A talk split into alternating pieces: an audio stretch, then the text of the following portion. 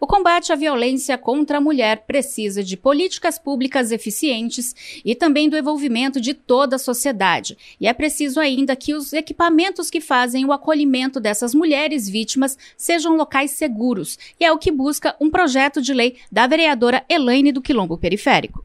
Bom, a gente pensou nesse projeto de lei porque a gente acompanhou um caso emblemático de um equipamento aqui na cidade de São Paulo que começou a ser alvo de um vizinho, né? O equipamento, o vizinho não gostava daquele equipamento do lado da casa dele e algumas vezes ele ameaçou algumas mulheres.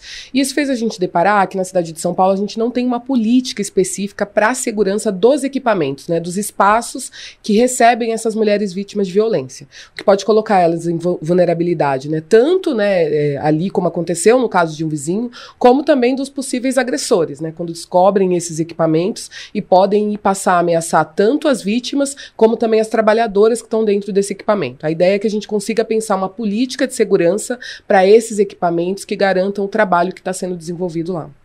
Muito obrigada. Para mais informações sobre este projeto de lei e de outras propostas, acesse sãopaulo.sp.leg.br.